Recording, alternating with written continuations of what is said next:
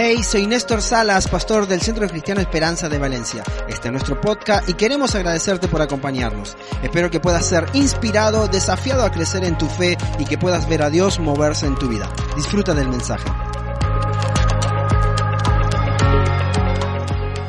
Mateo 21 y vamos a leer del 28 al 46. No, vamos a leer menos. Sí, del 28 al 31.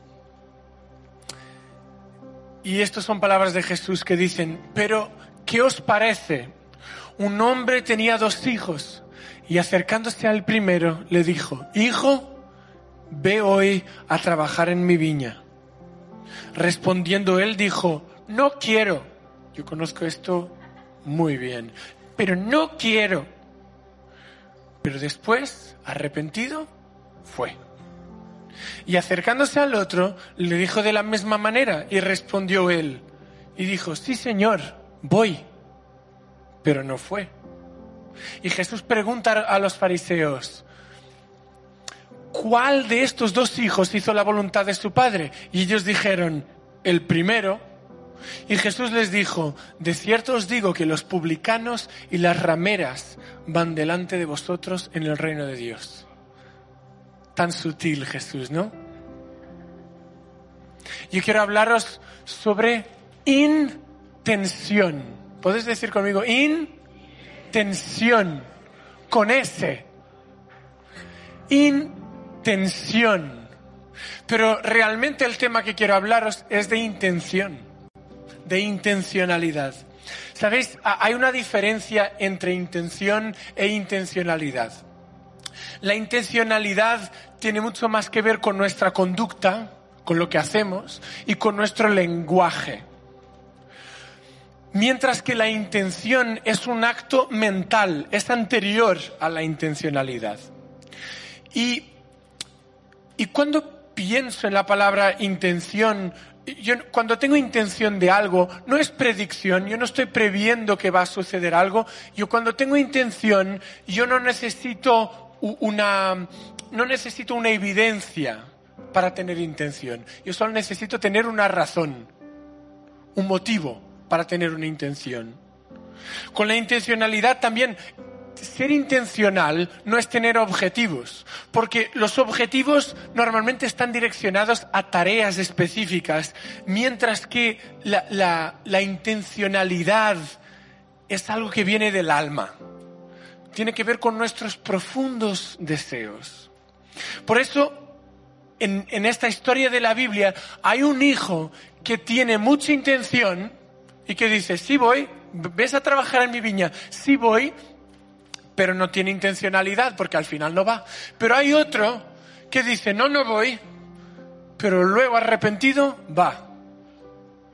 Esto es esto es un ejemplo perfecto de lo que es intención, decir sí, sí voy, pero no voy, e intencionalidad, porque dice yo no voy, pero el arrepentimiento me hace ir.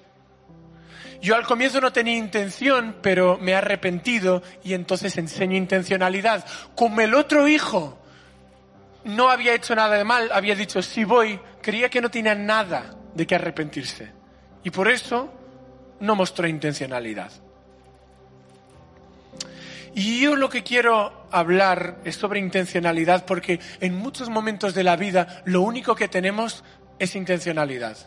Cuando nuestros proyectos, nuestros planes, nuestros sueños, nuestras ideas, nuestras plataformas se deshacen y ya no tenemos más idea, lo único que nos resta, lo, único que queda es ser intencional día tras día.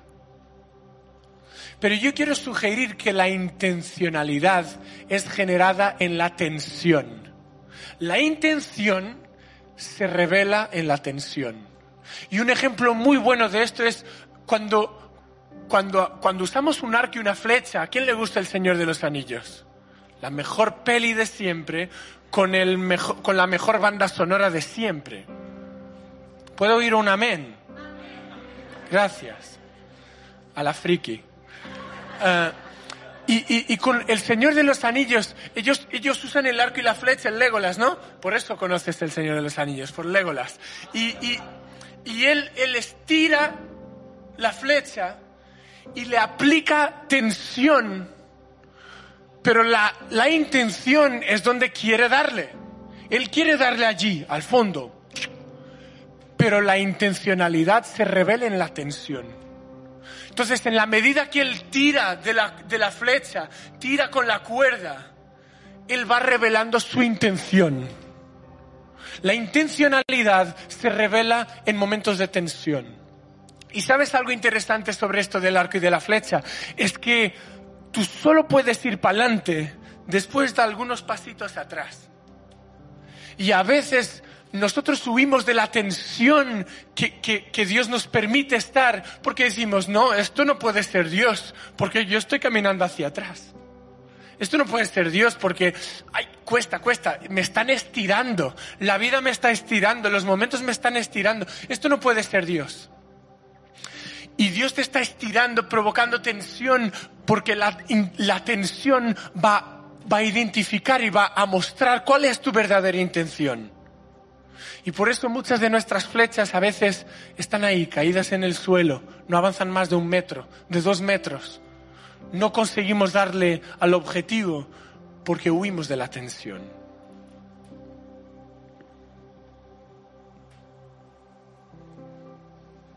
Yo quiero hablaros, quiero leer otro pasaje bíblico que está en Mateo 6.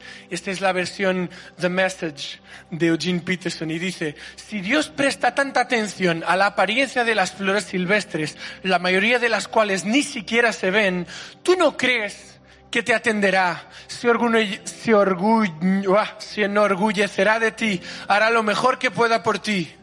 ¿Tú crees que no? Lo que estoy tratando de hacer aquí es que te relajes. Di a quien está cerca de ti, relájate. Que no estés tan preocupado por recibir para que puedas responder a la donación de Dios.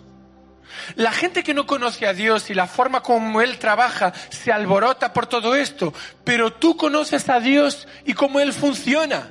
Empapa tu vida en la realidad de Dios, en la iniciativa de Dios, en las disposiciones de Dios. Y no, no te preocupes por perderte. No te preocupes por perderte. Encontrarás que todas tus preocupaciones humanas diarias serán satisfechas. Presta toda tu atención a lo que Dios está haciendo en este momento, hoy, ahora, no cuando la pandemia se vaya, no cuando volvamos a la normalidad, hoy. Presta atención a lo que Dios está haciendo hoy y no te pongas nervioso acerca de lo que puede suceder o no mañana. Dios te ayudará a lidiar con cualquier cosa difícil que aparezca cuando llegue el momento. Jafi Zacarías decía que Dios vive en el eterno ahora. Dios es el Dios del eterno ahora. Y hoy estamos hablando de intencionalidad porque las personas intencionales, yo quiero contaros una historia rápida de un personaje bíblico llamado Jacob. ¿Cuántos conocen a Jacob? Mal vamos. Jacob, hijo de Isaac, hijo de Abraham, padre de José, la razón por la que quiero hablar de, intencionalidad es porque las personas intencionales muchas veces no tienen un plan específico, no tienen propiamente un proyecto, no, pero, pero tienen una predisposición a ser hoy, a vivir hoy, a aceptar las cosas hoy como ellas son, como, como nos desafía Mateo. Y Jacob, todos conocemos Jacob porque quería la bendición. Jacob es un ejemplo perfecto de alguien que no tenía un proyecto más allá de ser bendecido. Él quería ser bendecido por Dios. Y por eso todo lo que hacía tenía que ver con eso. Pero es interesante porque Jacob tenía a su hermano Isaú que pasaba el día cazando. Estaba cazando, siempre buscando alimento, siempre con una vida super guay. ¿A, quién, a quién ¿A quién le da rabia a veces esta gente que pasa el día viajando y poniendo en Instagram mientras estás en casa trabajando? ¿Nada? Mira, y digo, ¿dónde sacan dinero estos? Sacan dinero viajando para luego poder viajar más. Es, la vida es buena. Y Jacob era ese pringao como nosotros que nos podemos mirar y digo, este Saúl se pasa el día viajando, se pasa el día cazando y yo aquí en casa haciendo la comida. Pero Jacob tenía una cosa. Jacob sabía que en el día que tuviese una oportunidad, no la dejaría escapar. Él podía no tener un proyecto, un plan, pero él, él sabía lo que iba, él sabía lo que quería. Y Jacob, como sabéis, se queda con el derecho de hijo mayor, se queda con la bendición del padre, engaña al padre porque era ciego y, se queda con la bendición, pero tiene que huir de Esaú. Y en cuanto está huyendo de Esaú y de toda la situación, se encuentra con Dios. Y cuando se encuentra con Dios, la Biblia dice que él llegó a un lugar, a un lugar y vio un, una piedra y dijo, justo, justo aquí voy a dormir. Justo aquí voy a dormir.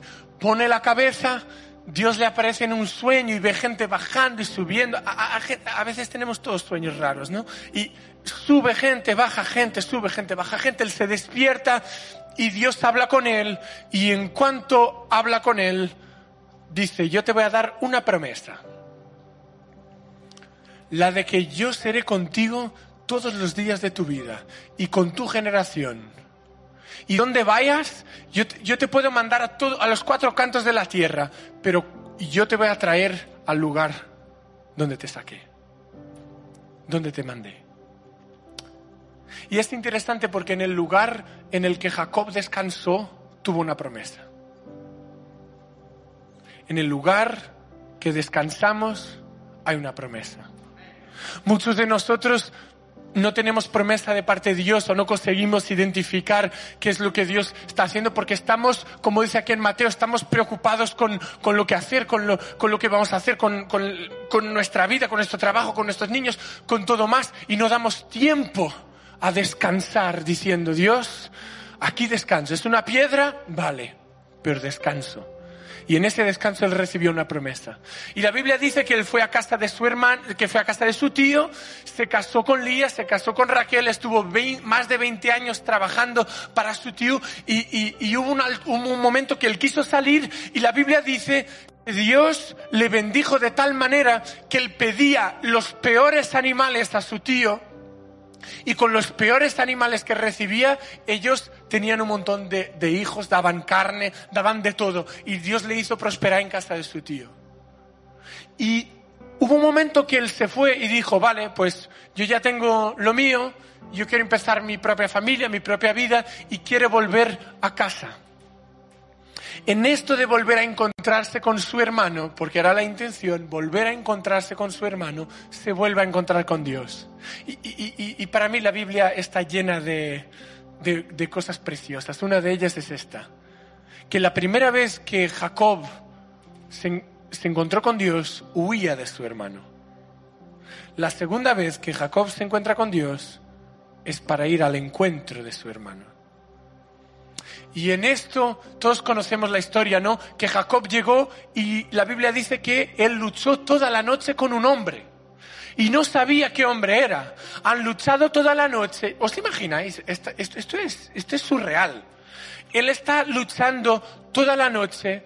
No sabe cómo se llama el hombre. No sabe por qué está luchando. No sabe, no sabe cómo luchar porque además debía estar oscuro y él estaría como buscándole para a ver si le daba. Y al final de la noche de luchar, él pregunta al hombre, oye, ¿cómo te llamas? ¿Alguien ya ha hecho esto alguna vez? Luchar con alguien y luego dice, oye, perdona, ya sangrando y tal, ya que estamos, ¿cómo te llamas? Y, la Biblia dice que, que Dios le dice, ¿a ti qué te importa? ¿Cómo te llamas tú? Y Jacob, y Jacob entendió que toda la noche estuvo luchando para esta, para esta pregunta. ¿Quién eres tú? ¿Cómo te llamas tú? Esto es intencionalidad, ¿eh? Intencionalidad es alguien que lucha toda la noche, no sabe cómo, no sabe contra quién, no sabe por qué, pero lucha porque no, no sabe vivir perdiendo. Intencionalidad es, yo no sé qué es lo que está pasando, pero yo sé que yo no fui hecho para ser derrotado. Yo no, yo no soy un fracaso. Así que si, si vienen a luchar conmigo, a mí no me importa que sea Dios, yo lucho. Y al final de esto Dios le pregunta, ¿cómo te llamas? Porque yo sé que la última vez que tú quisiste una bendición, tú mentiste sobre quién eras. Tu padre te preguntó quién eras, tú dijiste que eras Esaú. Ahora me estás pidiendo a mí que te bendiga. ¿Cómo te llamas?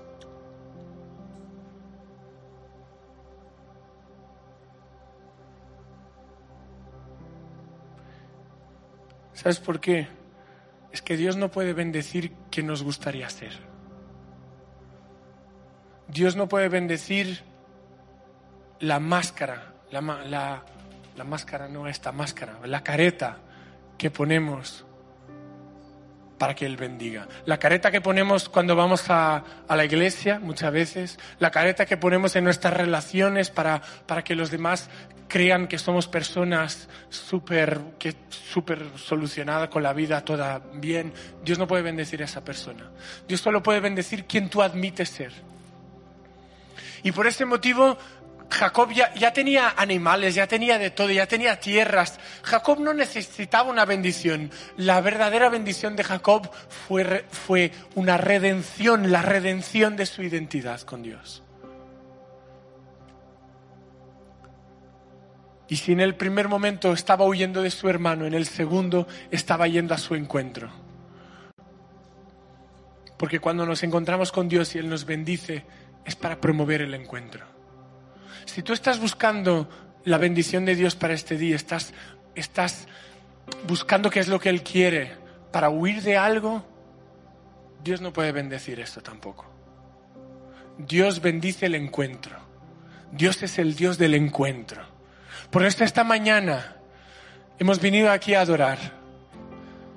Hemos venido aquí no solo a encontrarnos con Dios, sino a encontrarnos unos con los otros. Porque hay bendición en el encuentro. Pero quédate tranquilo si no tuviste una bendición. Preocúpate si tienes una promesa. Porque si tú tienes su promesa, no hace falta nada más. Y su promesa es, estaré contigo, con tus hijos, con tu generación, hasta el fin de los tiempos. ¿Queréis saber qué es tensión? Tensión es Jacob diciendo, yo no salgo de aquí hasta que no me bendigas. Y Dios diciendo, no te dejaré hasta que no termine lo que he empezado. ¿Sabéis qué es tensión en el reino espiritual? No saldré hasta que no me bendigas. No te dejaré hasta que no termine. Eso es lo que Dios está diciendo. Dios está provocando tensión de un lado yo quiero saber si, estás, si tú estás dispuesto a hacer la otra parte de la tensión, diciendo, yo no salgo de aquí hasta que no hay una promesa tuya en mi vida. Vamos a ponernos de pie. Voy a llamar al grupo. Y este es nuestro momento de respuesta. Porque Dios ya dijo, no te dejaré, no te dejaré hasta que yo no termine. Y mientras tengas vida, ¿estás conmigo? Mientras tengas vida, mientras respires, si estás respirando es que no he terminado contigo. Si tú todavía te levantas por la mañana es que mi misericordia se ha renovado. Yo no dejo a nadie ahí tirado. Yo no dejo a nadie. Así que si tú estás vivo hoy, si tú respiras, no he terminado contigo. Lo único que estoy esperando es que tú digas, no salgo de aquí. No quiero salir hasta que tú me toques, como has tocado a Jacob. Que yo salga cojo, pero que no salga sin tu toque. Y si tu toque tiene que hacer con que yo esté cojo, que así sea. Pero que yo nunca me olvide que he peleado con Dios, que he buscado, que he sido intencional, que mi vida ha reflejado mi intención. Vamos a levantar nuestro aleluya esta mañana, iglesia. Vamos a hacerlo. Gracias por escucharnos y ser parte de esta comunidad. Suscríbete a nuestro canal y comparte este mensaje con todos aquellos que lo necesitan. Si quieres más información no dudes en buscarnos en nuestras redes sociales como CCE Valencia.